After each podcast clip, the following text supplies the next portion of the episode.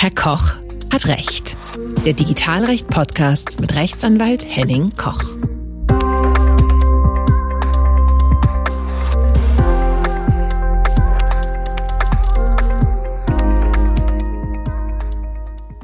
Hallo und herzlich willkommen zu einer neuen Folge von Herr Koch hat Recht. In dieser neuen Folge geht es um Datenschutz im Bewerbungsverfahren. Viele Fragen tauchen hier immer wieder auf. Was ist zu beachten? Welche Löschfristen von Bewerbungsunterlagen sind einzuhalten? Und wie sieht es aus mit sogenannten Poolkandidaten? Wie geht man mit Bewerbung von Minderjährigen um?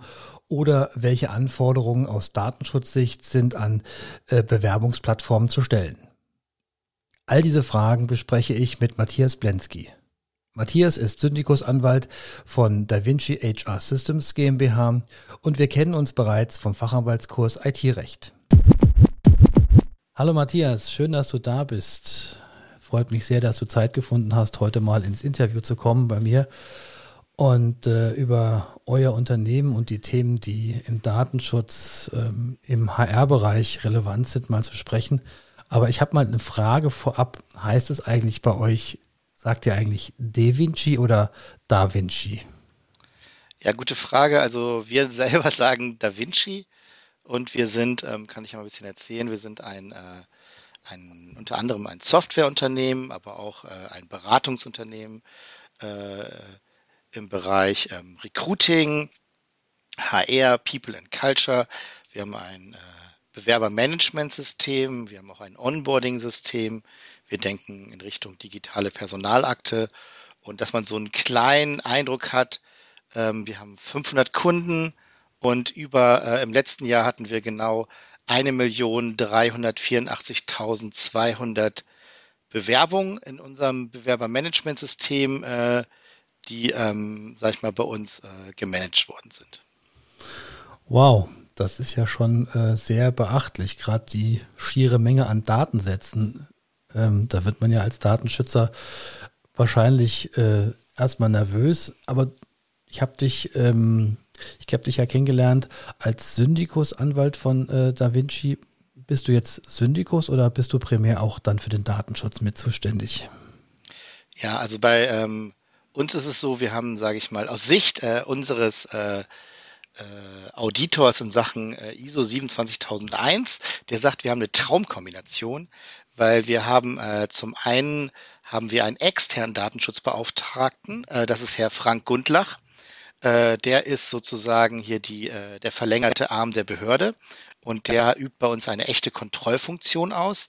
Und auf der anderen Seite haben wir ähm, mich ähm, als äh, Syndikusanwalt. Wir haben ja zusammen diesen Fachanwalt für IT-Recht gemacht. Ich bin aber nicht nur Syndikusanwalt, ich bin selber auch Datenschutzbeauftragter DEKRA und äh, Datenschutzauditor ähm, TÜV. Und ich bin, ähm, unser Datenschutzbeauftragter sagte mal, wir, ich bin so eine Art Abfangjäger. Also ich mache den ganzen operativen, operativen Kram, ähm, äh, kümmere mich um unsere Kunden, leiste da einen guten äh, Service, wenn dann Fragen sind zum Datenschutz, ähm, dann versuche ich das alles oder zu unseren Auftragsverarbeitungsverträgen, wenn es da Probleme gibt mit NDAs und so weiter, da kümmere ich mich drum. Ähm, aber äh, ähm, ich mache ja auch äh, unsere Verträge und Nutzungsbedingungen. Wenn ich jetzt auch unser Ex äh, wenn ich jetzt auch unser Datenschutzbeauftragter wäre, dann gäbe es dann gewisserweise so eine, ähm, sag ich mal, eine, eine Interessenkollision. Und äh, ich würde mir immer selber auf die Schulter klopfen und sagen, Mensch, Matthias, also hast du schon wieder super DSGVO-konform gemacht. Und das ist natürlich nicht Sinn der Sache. Und deswegen haben wir halt die Kombination einmal äh, mich hier intern ähm, als äh, Verantwortlicher für den Datenschutz und dann äh, die externe Kontrollfunktion Frank Gundlach, ähm, der äh, mich hier auditiert und kontrolliert und ähm, mich auch mir auch Tipps gibt und äh, mich challenged und mit dem ich mich immer gut austauschen kann.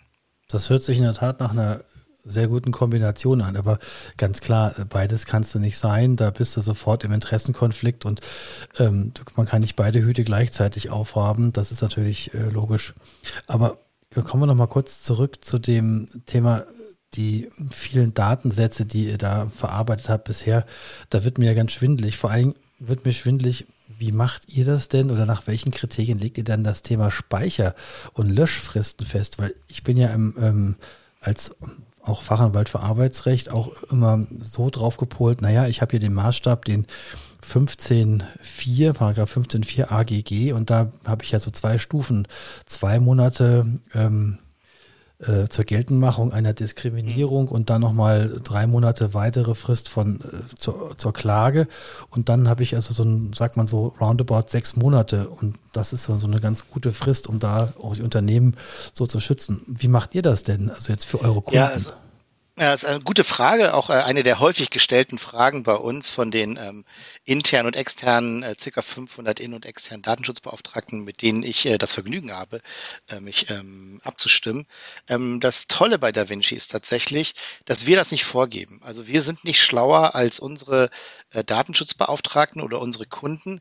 Ähm, wir geben äh, Konfigurationsmöglichkeiten ähm, jeder Kunde kann das Ganze so konfigurieren, wie er das persönlich für richtig hält. Und ähm, das hat auch den großen Vorteil, wenn es, sage ich mal, Änderungen in der Rechtsprechung gibt oder Änderungen in der äh, bei in der Ansicht der Behörden, wie zum Beispiel der Landesdatenschutzbeauftragte Brink, ähm, äh, der empfiehlt zum Beispiel vier Monate als Frist.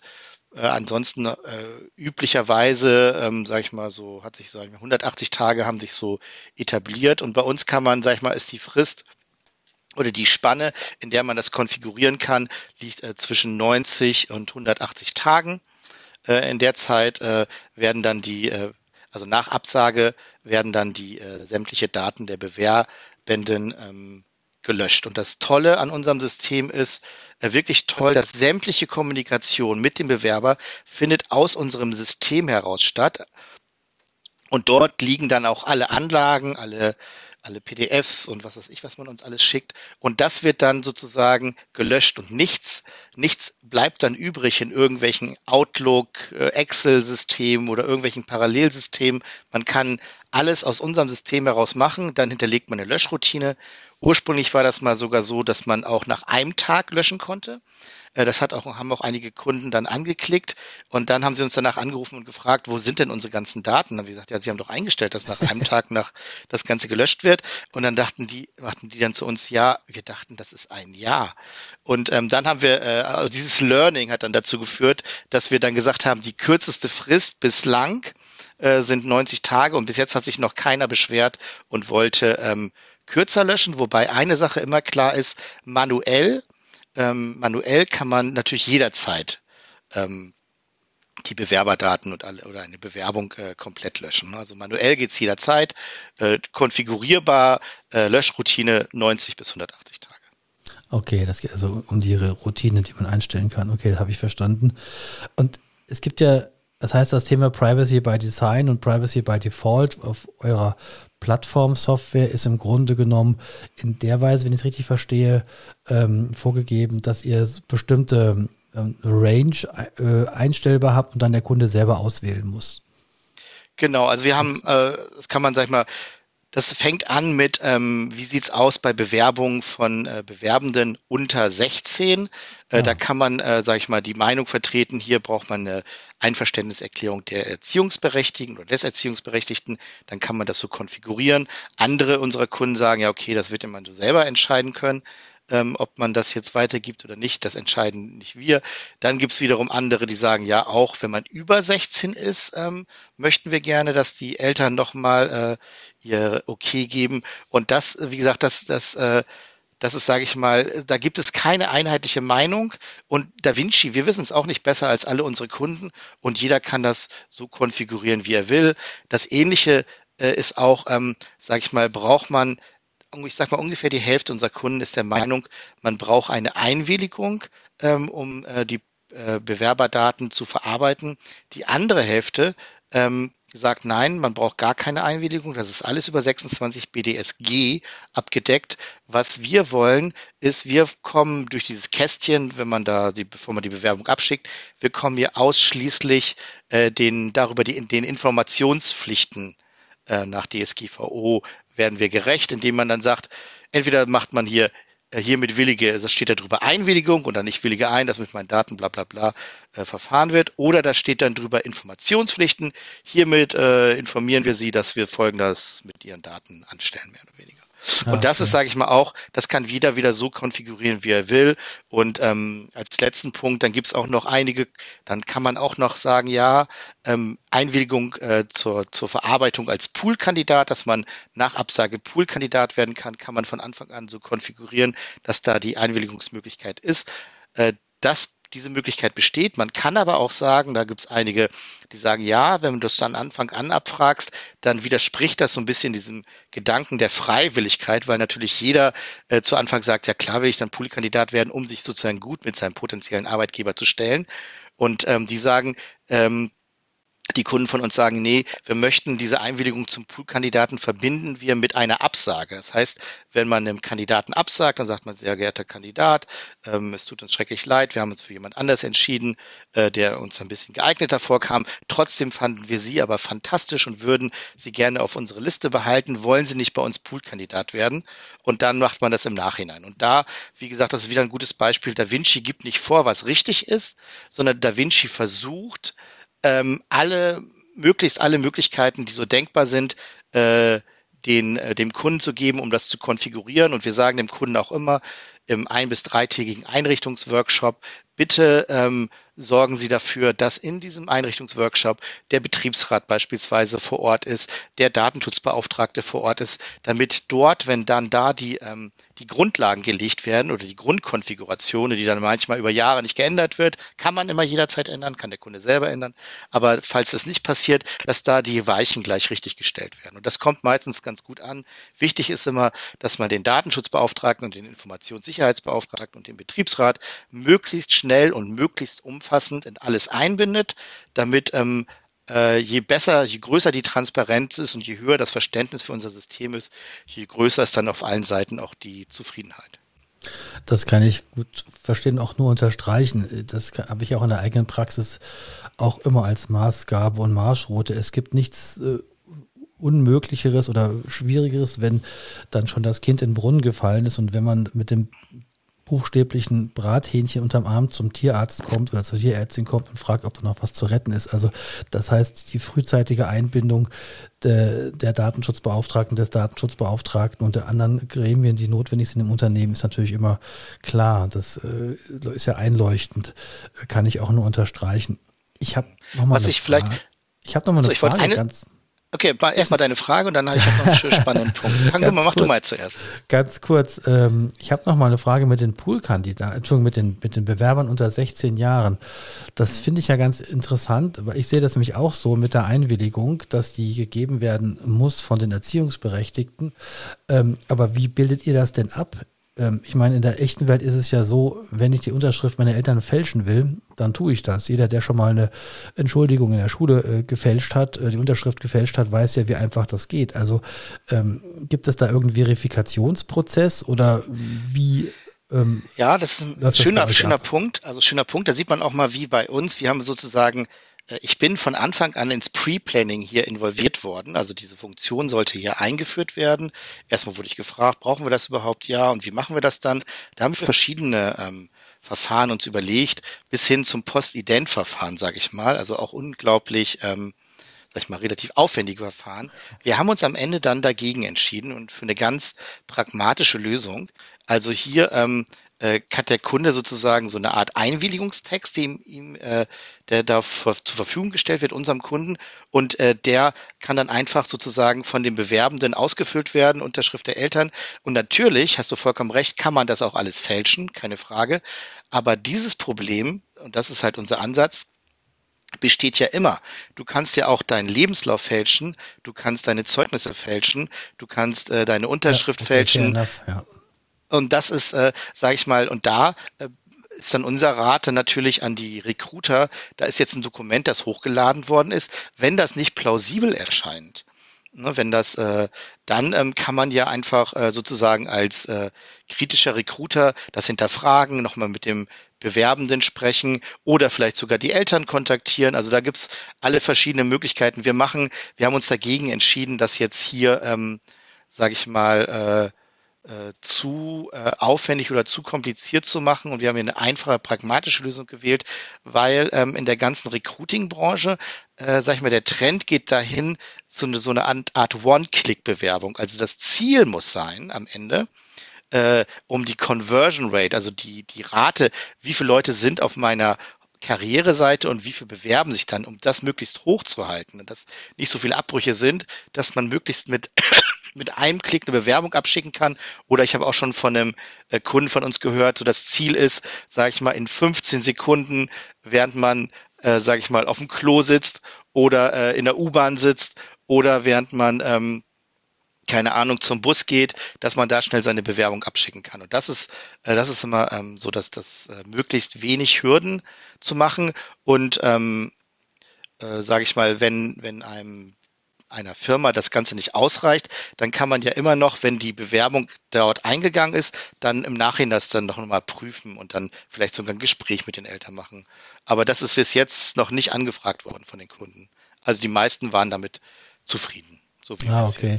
Das ist auch mein Eindruck, dass die Thematik der Bewerbung äh, immer schlanker wird. Also die Zeiten sind ja sicherlich tatsächlich vorbei, dass man da in eingebundenen Papiermappen mit hochwertigen äh, Hochglanzbildern und so weiter und so fort äh, allein schon von der Haptik her Eindruck schinden will. Ähm, ich finde es auch sympathisch, dass es im Grunde einfach schnell geht, weil das Thema ist ja, es ergibt sich ja auch aus den Gesprächen und auch aus den äh, dann erst im, im, in dem Kontakt ob man dann wirklich auch dann da reinpasst tatsächlich. Ne? Also die Vorauswahl ist wichtig, klar, aber dieses ganze Primborium, dieses ganze Show, also das braucht man ja eigentlich nicht. Ja, genau. Und heutzutage ist ja auch alles, also Papierbewerbungen gibt es sicherlich auch noch, aber wir sind natürlich äh, weit weg von Papier. Bei uns ist ja alles digital. Du kannst von der Personalanforderung über dir das Posten von Stellenanzeigen, die ersten Bewerbungen, die eingehen, die ganzen Bewerbungsinterviews äh, bis hin zum Arbeitsvertrag, erster Arbeitstag, erstes Probezeitgespräch, letztes Probezeitgespräch findet ja heutzutage oder die Möglichkeit besteht mit unserem System, alles komplett remote, alles online zu machen. Du hast die Kandidaten oder die neuen Mitarbeiter kein einziges Mal live gesehen, halt nur ähm, halt über irgendwelche vielleicht Videotools und ähm, das ist halt äh, das ist halt die neue Welt. Dann kann man gut finden oder schlecht, aber es hat halt wahnsinnig viele Möglichkeiten. Und gerade durch die, durch die Pandemie ist, sage ich mal, auch da eine ganz andere, sag ich mal, vorher waren die Leute vielleicht teilweise ein bisschen vorsichtiger oder verhaltener. Und jetzt ist es so, dass ähm, äh, das sage ich mal, wir ähm, so ein voll in der, so einer, die ganze HR-Welt und Recruiting-Welt wird total digitalisiert und wir schwimmen da echt voll auf der Digitalisierungswelle und das äh, macht richtig Spaß, ähm, da sage ich mal Tools anzubieten und Lösungen anzubieten, die ähm, die dafür sorgen, dass obwohl man die Leute nicht live sieht, man trotzdem den richtigen Kandidaten oder die richtige Kandidatin findet und dass der Kandidat auch eine Firma findet, zu, zu der er passt. Ne? Und das ist halt wirklich, und später im Arbeitsleben ist es ja auch so, dass, also im Moment sind wir, meine ganze Firma ist, äh, die sind alle remote unterwegs. Ne? Also man sieht sich ja auch nicht tatsächlich in der Firma. Also ich, ich gehe jetzt vielleicht alle zwei Wochen einmal hin, um mal zu gucken, ob da irgendwie Post ist oder so. Aber ansonsten sind bei uns gerade alle remote. Ne? Ja gut, das ist natürlich der Situation geschuldet, aber ist das auch schon vor Corona bei euch so gewesen oder der, oder der Plan für, wenn das wieder besser wird, irgendwann mal hoffentlich in den nächsten Jahren oder ist also, das quasi ja, jetzt nur ein Ausnahmezustand? Also das ist, sage ich mal, ein Ausnahmezustand, der zur Normalität geworden ist, so würde ich das mal sagen. Ähm, es ist so, dass unser System, das natürlich auch alles hergibt, dass man alles so tracken kann oder timen kann, dass man natürlich auch äh, so, sag ich mal, ein Live-Interview macht mit einem Bewerbenden, der in ein, ins Büro kommt. Das geht natürlich alles auch, keine Frage. Ähm, aber es ist natürlich auch, wenn du, jetzt sag ich mal, unabhängig von Corona, wenn man drängt, äh, daran denkt, dass man vielleicht einen Kandidaten hat, der in, in, in München ist, der sich in Hamburg bewirbt, äh, was für eine wahnsinnige Erleichterung ist es, wenn, wenn sich dann keiner irgendwie in Zug oder in Flugzeug setzen muss. Ne? Also das ist ja, ja. vom Umweltgedanken und vom, vom zeitlichen Gedanken fantastisch. Und wenn dann, wenn man dann dieser Person in München auch die Möglichkeit gibt, in Zukunft remote beim Arbeitgeber zu arbeiten, dann ist es doch auch ganz cool, cool, wenn man vorher schon mal auschecken kann als Bewerbender, wie ist denn das ganze Bewerbungsverfahren, wenn das auch remote alles geht und äh, digital alles ist, dann hat man doch schon äh, dann sieht man doch schon, dass das alles, dass der, dass die Firma auf dem richtigen Weg ist, sage ich mal. Ne? Ja, das stimmt. Das stimmt. Jetzt habe ich noch eine Frage, die sich, die sich jetzt da anschließt, ähm, die mir gerade durch den Kopf geht ähm, passt nicht so ganz da zusammen, aber mir geht sie gerade durch den Kopf. Der Killer ist ja immer, wenn man Dokumente bekommt äh, von anderen, ähm, was ist denn da drin? Und gerade bei so Word-Dokumenten ist es ja oftmals äh, problematisch. Das heißt also, viele Leute werden vielleicht ihre Bewerbung irgendwie als PDF oder so verschicken, aber viele werden es vielleicht einfach auch ein Word-Dokument hochladen. Hm. Wie macht ihr das, damit eure Kunden da sicher sind? Ja, das ist ein äh, super Punkt. Das ist auch der, den ich mir eben aufgeschrieben habe, weil wir uns gegenseitig ins Wort gefallen sind. Also bei uns ist es so, ich kann jetzt nicht zu viel über unsere ganzen Sicherheitsmaßnahmen erzählen, aber einen Punkt kann ich auf jeden Fall sagen. Ähm, alle, äh, alle Anhänge einer Bewerbung, oder ich sage es mal so, eine Bewerbung kommt erstens von jemandem, den man nicht kennt. Zweitens sind da Anhänge dabei und drittens will man sich gerne mal das Foto angucken, sage ich mal. Und ähm, das sind alles super Einfallstore für Viren, Trojaner, Schadsoftware, alles mögliche, Emotet, äh, nur als Beispiel. Und eine der, der Sicherungslösungen, ähm, die wir haben, ist, äh, dass wir ähm, äh, alle, alle Dokumente in ein äh, PDF umwandeln. Also selbst PDFs werden in PDFs umgewandelt und ähm, das sorgt dafür, dass sämtliche Makros, Viren und Trojaner ähm, ausgeschaltet werden. Oh, das ist natürlich sehr cool. Das ist ja auch sehr nutzerfreundlich, weil das wäre so mein, mein Thema gewesen. Oh mein Gott, wie machen das die Unternehmen, wenn sie dazu geschüttet werden mit potenziell Schadthemen? Das will ja auch. Genau, das ist halt ein, das ist halt ein Riesenproblem, ne? Wenn du, wenn du sowas nicht hast, äh, wenn du da keine Sicherungsmöglichkeiten hast, dann hast du dir ratzfatz äh, irgendwelche ähm, irgendwelche Trojaner eingefangen und dass, äh, das sage ich mal, dass man Viren und Trojaner in Bewerbung ver, versteckt, das ist, sage ich mal, jetzt auch nicht unüblich, ne? sondern das ist so ein klassischer, klassisches Einfallstor und ähm, äh, wir ähm, arbeiten da auf an vielfältiger Sicht, äh, aus vielfältigen Richtungen daran, dass hier unser System sicher ist und dass unsere Kunden, das ist ja eine SaaS-Software, auch, dass es da keinerlei Möglichkeiten gibt, dass, dass man sich irgendwie infiziert und ähm, äh, noch ein gutes, was, sage ich mal, uns auch ein gutes Gefühl gibt zumindest, ist, äh, dass wir äh, äh wir sind schon seit Jahren und nicht erst seit der DSGVO, sondern schon seit zig Jahren sind wir auch ISO 27001 zertifiziert, also Informations, äh, in Richtung Informationssicherheit und ähm, mein äh, Gegenpart, also wir sagen immer, Datenschutz und Informationssicherheit sind so zwei Seiten einer Medaille. Mein ähm, Partner, mit dem ich hier bei DaVinci zusammenarbeite, so ein ISO-Experte und unser Informationssicherheitsbeauftragter, das ist Ralf Meissner. Und ähm, der ist halt auch ein absoluter Experte und wir arbeiten da ganz eng in so einem Daten, ich sag mal, so ein Datensicherheitsteam mit unseren Admins zusammen, wie wir alles sicher machen können. Und auch äh, selbst in unserer Software Entwicklung haben wir ein ähm, Security Board, die sich auch immer wieder ähm, bei der Entwicklung der Software Gedanken machen, ähm, äh, ist das sicher, ist das, ähm, äh, gibt es da irgendwelche Einfallstore, wir machen Pentest natürlich, einige unserer Kunden machen mit uns. Wir selber, äh, wir haben ein, einmal im Jahr, also wir testen alles Mögliche, wir, wir, wir schulen auch unsere Entwickler ähm, darauf, unser System anzugreifen und ähm, äh, Schwachstellen äh, sozusagen zu ermitteln. Und wir haben zusätzlich noch ähm, die Möglichkeit unseren Kunden gegeben, dass sie bei uns einen Pentest machen. Äh, wir haben unsere Kunden nur gebeten, und das aus aktuellem Anlass kann ich nochmal sagen, dass man das vorher dass man vorher Bescheid sagt, dass man einen Pentest macht, äh, weil äh, wir hatten das schon mal, da war ein unangekündigter Pentest eines unserer Kunden. Und da waren wir kurz davor, das System abzuschalten, weil wir nicht wussten, ist das ein Pentest oder ist es ein echter Angriff. Wir haben uns dann, äh, unsere Admins haben dann aufgrund einiger äh, Angriffsszenarien sich dann für einen Pentest entschieden und wir haben das dann nicht abgeschaltet, das System dieses Kunden, haben ihn dabei im Nachhinein darüber informiert und er hat sich auch voll erschrocken. Und da war der Hintergrund, der Kunde hatte einen Pentest in Auftrag gegeben, hatte aber die Tiefe nicht richtig äh, definiert. Okay. Und der wollte eigentlich nur sein eigenes System testen. Und da die Tiefe nicht richtig definiert wurde, schlug dieser Pentest unseres Kunden so weit durch, dass er bei uns im System landete. Okay. Auf jeden Fall haben sie sich sehr erschrocken, dass wir gesagt haben, wir waren kurz davor, das abzuschalten. Oh, Aber wir haben die schnell genug, äh, wir haben die schnell genug, sage ich mal, äh, kontaktieren können, um das klären zu können. Aber sonst wäre hätten sie halt keine Bewerbung mehr gehabt. Aber von daher arbeiten wir, also diese Ergebnisse der Pentests unserer Kunden, äh, die werden dann mit uns abgesprochen, die werden uns zur Verfügung gestellt und so ähm, äh, sage ich mal, verbessert sich unser System auch immer. Und ähm, wir werden auch äh, von unseren Kunden ähm, regelmäßig, wir haben ja 500 Kunden, da gibt's immer wieder auch Wirtschaftsprüfungsgesellschaften, die zu uns kommen, die uns auditieren in Sachen Datenschutz und Informationssicherheit. Und da sind natürlich, ähm, wie das immer so ist, wenn du einen Auditor hast, dann hast du im Nachhinein, sagt er niemals, ja, alles super, weiter so, sondern der hat eine Liste, da sind dann also so eine Strich, sechs, fünf Punkte, sag ich mal, findet der auf jeden Fall.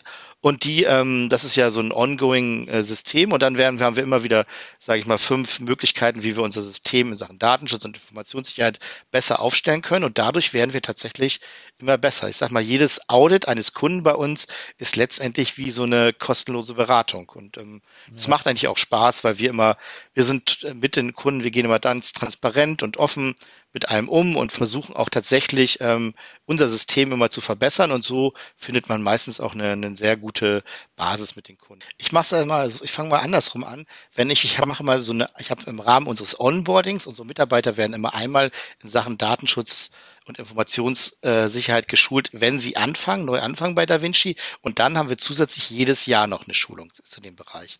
Und in dieser ersten Onboarding-Schulung, da spreche ich immer über die Schutzziele des Datenschutzes. Sage ich immer, was was ist das Schutzziel des Datenschutzes? Was soll der Datenschutz schützen? Und dann sagen natürlich erstmal alle, ja, die Daten.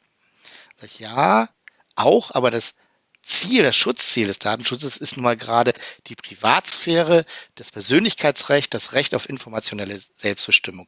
Was du meinst, äh, lieber äh, äh, neuer Mitarbeiter, ist Informationssicherheit. Sozusagen die Integrität der Daten, die Verfügbarkeit der Daten, dass es nicht verändert wird.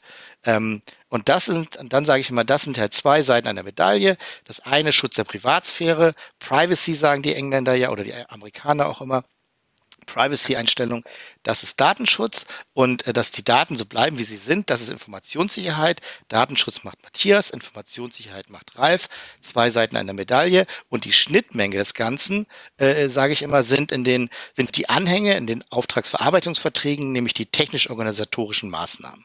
Und da sieht man dann, wie das dann gut zusammenhängt. Ja, das stimmt. Und das ist häufig sehr gruselig, weil das häufig tatsächlich einfach nur ähm, irgendwie zusammengeklatscht wird und tatsächlich keinen Inhalt hat. Ja, das ist, ähm, da muss man tatsächlich aufpassen, aber da kann man selber nochmal äh, eine eigene Sendung drüber machen und das auch nochmal erörtern. Ja, lieber Matthias, wir biegen auf die Zielgerade ein und ähm, ich würde sagen, erstmal herzlichen Dank, dass du Zeit hattest, herzukommen und auch einen Einblick in deine Arbeit und euer System zu geben. Ähm, ich muss gestehen, ich habe auch noch viel mehr verstanden, wie das bei euch abläuft und welchen Mehrwert ihr euren Kunden damit geben könnt. Vielen Dank. Ja, ich habe zu danken, dass ich hier ähm, einmal äh, Da Vinci ein bisschen vorstellen konnte und vielleicht so ein bisschen ähm, sag ich mal, so, so ein Gespür dafür vermitteln konnte oder so ein Gefühl dafür, was wir machen, worauf wir Wert legen und was uns wichtig ist. Und sag ich mal, unsere Geschäftsführer sagen auch immer, also ich meine, ich, äh, mein Kollege Ralf und ich, wir könnten noch, können noch so motiviert sein. Äh, das Coole ist bei uns, dass tatsächlich die Geschäftsführer Nina und Tobias sagen immer, wenn hier Daten äh, von uns oder von den Bewerbenden abhanden kommen, ohne dass wir das wollen, äh, dann können wir zusperren. Und das ist, glaube ich, der Clou an dem Ganzen. Wenn die Geschäftsführung, ähm, sage ich mal, das Ganze vorlebt, die Wichtigkeit, dann ähm, kann, kann so jemand, der für Datenschutz zuständig ist wie ich oder jemand, der für Informationssicherheit zuständig ist wie mein Kollege Ralf Meissner, dann können wir auch wirklich alle mitnehmen und dann sind auch alle sensibel. Und das ist, glaube ich, das ist so, sage ich mal, mein, äh, mein Tipp an alle, ähm, immer die Geschäftsführung mitnehmen, wenn die, sage ich mal, dahinter steht hinter dem Thema, dann hat man eine gute Chance, dass halt, dass halt alle dann sensibel sind und dass alle achtsam sind und dann kann man als Team auch, sage ich mal, eine, eine, eine gute Leistung in dem Bereich hinlegen und es bringt nichts, wenn man einen tollen Datenschutzbeauftragten hat, es bringt nichts, wenn man nur einen tollen Informationssicherheitsbeauftragten hat. Äh, wenn das Einzelkämpfer sind, dann dann äh, bringt das nichts, sondern man muss diese Themen wirklich leben, achtsam sein und sensibel sein. Das stimmt. Das war ein schönes Schlusswort. Vielen Dank nochmal und gerne bis zum nächsten Mal. Ich sage Tschüss. Tschüss aus Hamburg. Das war's für heute bei Herr Koch hat Recht. Vielen Dank fürs Zuhören und Ihr Interesse an meinem Podcast. Ich freue mich über Ihr Feedback. Wenn Ihnen die Folge gefallen hat, freue ich mich auch über ein paar Sternchen bei Apple Podcasts. Ich bin Henning Koch. Alles Gute, bis zum nächsten Mal.